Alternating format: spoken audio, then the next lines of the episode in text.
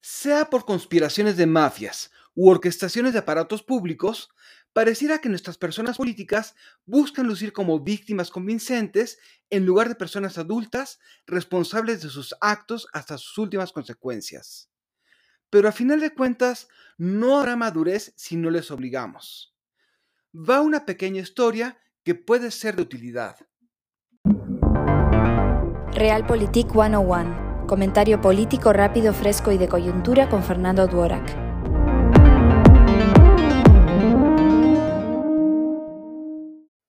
Hace muchos años, cuando los Austrias reinaban en España, cierto primer ministro viajaba en un galeón cuando de pronto pidió al capitán bajar a las galerías y visitar a los galeotes, es decir, hombres condenados a remar por sus delitos.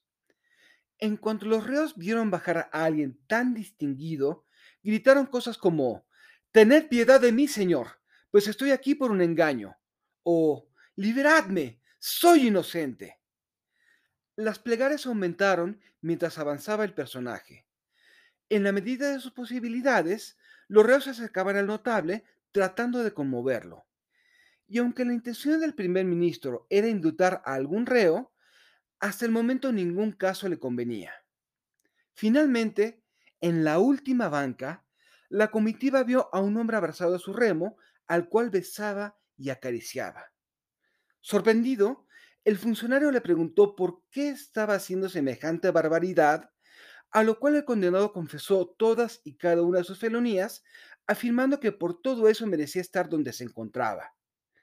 Alarmado, el primer ministro ordenó la liberación de semejante monstruo, pues temía que su pérfida influencia contaminase a tan buenas personas que le hacían compañía.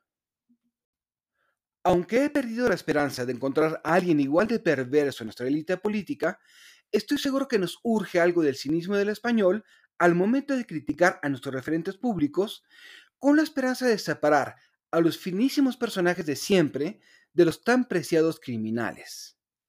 Reconstruyamos la democracia con las personas monstruosas que se digan responsables. Al fin y al cabo, creer en la bondad hizo que eligiésemos a un simulador convincente, el presidente.